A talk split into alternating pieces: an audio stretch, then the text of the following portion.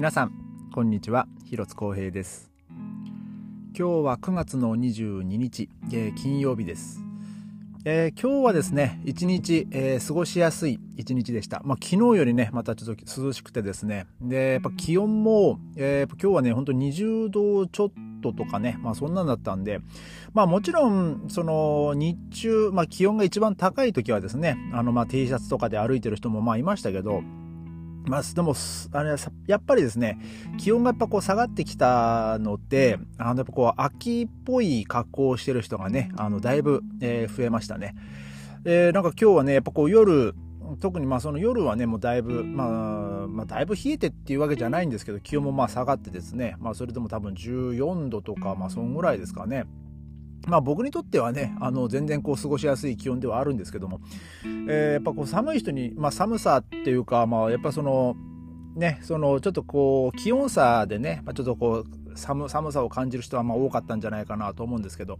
結構あのトレンチコートを着てる、ね、人とかね、まあ、もう目につくようになりましたし。でまあただあのここ最近ですねあの、まあ、僕の周りは、まあ、そうでもないじゃないんですけどね、その妻のね、あの、周りで、その教え子さんとか、まあ、その合妻妻が指導に行ってる、えー、合唱のね、あの、周りでもですね、なんかまたそのコロナ感染者がこう増えてきたっていう話をしてまして、ね、まあちょっと、その辺もね、えー、まあまだまだこう長い戦いではあるんですけども、まあかといってね、もう全然こう、もうこの間ね、うちの職場でも同僚と話してましたけど、もう全然そのコロナに関してのニュースとか、なんか、もう全然誰も気をつけてないよね、みたいなね、まあそんな話をしてましたけども。まあただこれからですね、まあそのインフルエンザとか、ね、まあ冬にかけてですね、えー、まあまた、ちょっと多分その、ね、数もね、上がってくるんじゃないかなと。で、またさらに、まあね、この今度まあ僕ら日本帰りますけど、その日本に帰る時にね、まあかか、かからない、かかってないように、まああとはその日本でかからないようにとかね、まあ日本は、えー、ね、まあまだ、まあ、そのマスクして着用してね、もう出歩くっていうのはね、もう全然もう日常茶飯事だと思うんですけども、まあこちらはね、もう全然、もう電車の中で、えー、まあ今日はね、もう、まあ見ましたけど、もうほんとこう一人か二人な感じですね。もうそんぐらい、まあ少なくなりましたけどもね。まあでも、やっぱこうマスクしてこう予防するっていうのはね、やっぱこう一番まあ有効なね、あの予防手段だと思うんでね。まあちょっとまあ僕もね、今日妻ともね、こう話してましたけど、ね、これから先ね、日本に帰ることも考えて、まあでも予防できるものはしといた方がいいのかなと思ってね。だからちょっとまたマスクの着用とかをね、まあ考えていこうかなと、え、思っております。で、えー、明日、明後日がですね、あの、ベルリンマラソンが予定されておりまして、まあ、明日は多分、まあ、その、マラソンといってもね、なんかその自転車とか、あの、インラインスケートとかのね、部門もありまして、まあ、多分明日はね、その、そっちの、あの、部門の、えー、なんかレースがね、まあ、あると思うんですけども、えー、今日はですね、ちょっとまあマラソンにちなんでというか、まあとある、あの、ベルリン出身、まあベルリンのですね、あの、女性、まあアスリートなんですかね。なんか、えー、エクストリ、エクストレームスポータ、えー、スポータリンってこう書いてるんですけども、なんかもう、これね、まあ日本語にどう訳していいんだろうな。もう、まあ、まあ極端なというかもう、もうすごい、まあ、スポスポーツ、まあ、その、スポーツウーマンって言えばいいんですかね。もう、スーパースポーツウーマンと言っていいんじゃないでしょうかね。まあ、全然これ日本語じゃなくても、和製英語みたいな感じになっちゃってますけど、えー、そのベルリン出身の、えー、35歳の女性ですかね。えー、このちょっとこの女性の話はね僕その5月の時にも、えー、実はこのニュースでちょっとこう知ってたんですけどでその時は、えー、その彼女は何をしてるかっていうとその走ってえドイツの国境を、まあ、一周すると、まあ、そういう、えー、まあ、プロジェクトの、まあ、やってる最中だったんですよね。で、まあ、僕は、えー、こういう人がいるんだななんてこう思っていたんですよ。で、えー、その人がですね、あのー、140日かけて、えー、まあ、そのドイツの国境を、えー、まあ、一周したと。で、まあ、大体ですね、その走行距離がですね、まあ、まあまあ、あの走った距離が、まあ、5200キロになると。えー、まあ、そんなこう記事が出ておりまして、でも僕はね、ドイツの国境ってそんぐらいしかないのってちょっと思っちゃったんですけど、まあでも、まあ極まあ、あの極端にね、まあ、その単純に計算するとあの例えばベルリンからミュンヘンまでとかって確かまあアウトバーン使えばねあの600キロとか700キロぐらい、えー、なんですよね。だまあ直線距離で考えると、まあ、そんなドイツっていうのはその南北、まあ、そんなに長くないんですよ確か800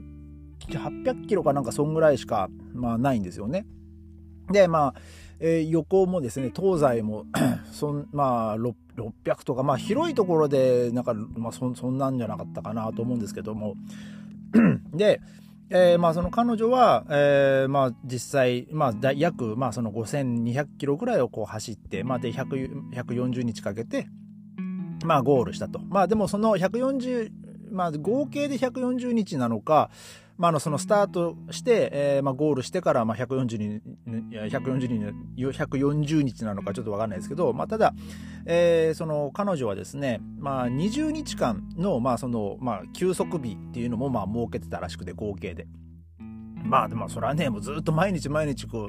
うもう走ってるとね まあ本当大変っちゃ大変ですからね。で、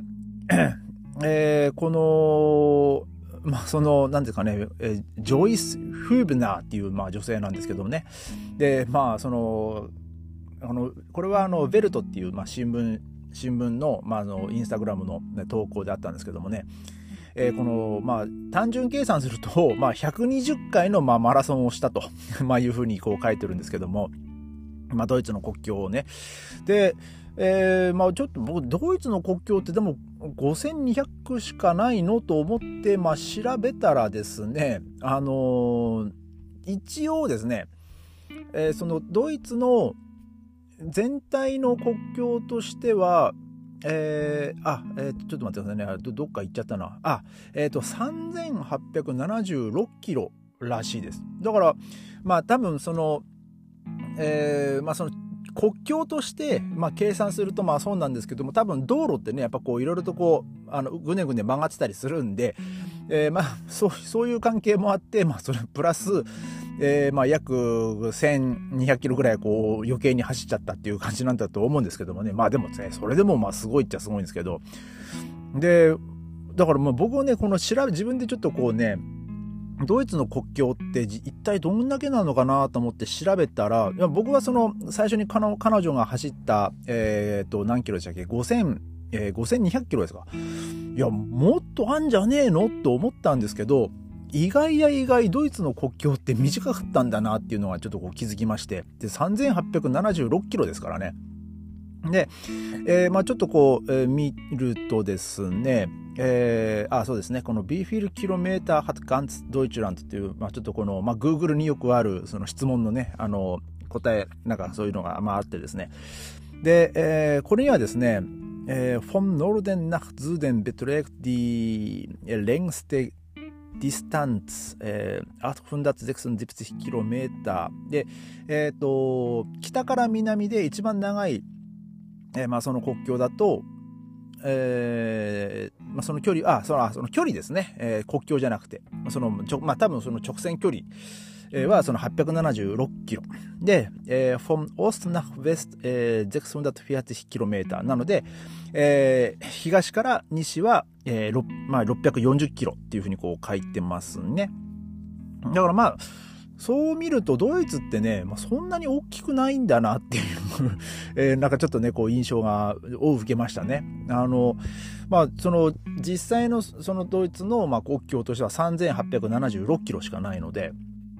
で、ちょっと気になって、まあ、日本を調べたら、まあ、日本はね、あの、こう、細長で、で、さらにこう、ちょっと島がね、まあ、大きく、まあ、4つに分けて、北海道があって、本州があって、四国があって、九州があって、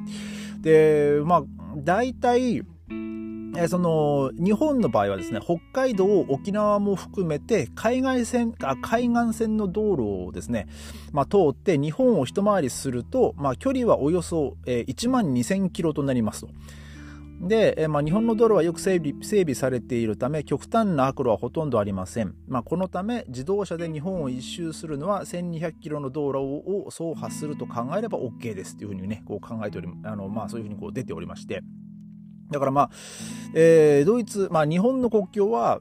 車で、まあ、例えば車でというか、まあ、その、まあ、ね、これにも書いてますけど、日本のね、まあ、道路はその、ほと,、まあ、ほとんどがまあよく整備されているっていうので、まあ、その道路を走るだけでも、えー、まあ、その単純計算すると、日本のね、こう、あの国境、まあ、国境というか、その外周を一周するには1万2000キロ、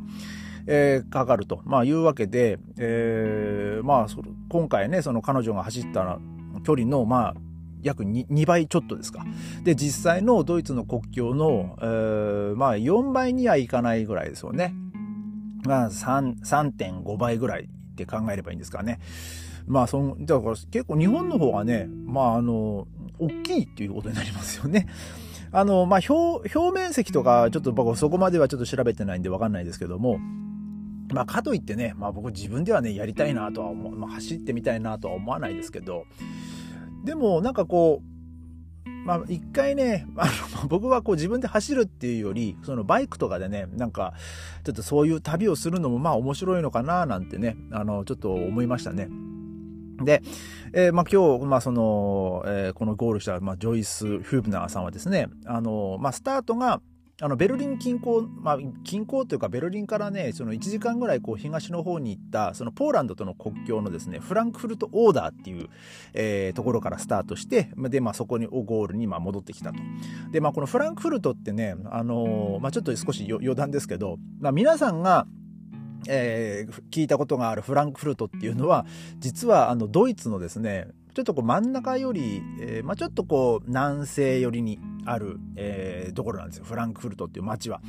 でこここのそこの町はですねフランクフルト・アン・マインっていうんですよ。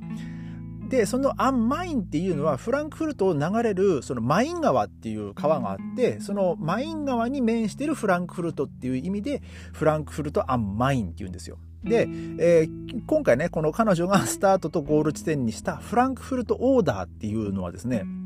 あのさっきのまあそのマイン川に面してるフランクフルトっていう意味意味なんですけどこれはあのオーダー川っていうね 川があってですねそのオーダー川に、えーあの面し面してるというか、まあ、面してるというかでもフランクフルトアンオーダーとは言わないんですよね確かね。フランクフルトオーダーって言うんですよね。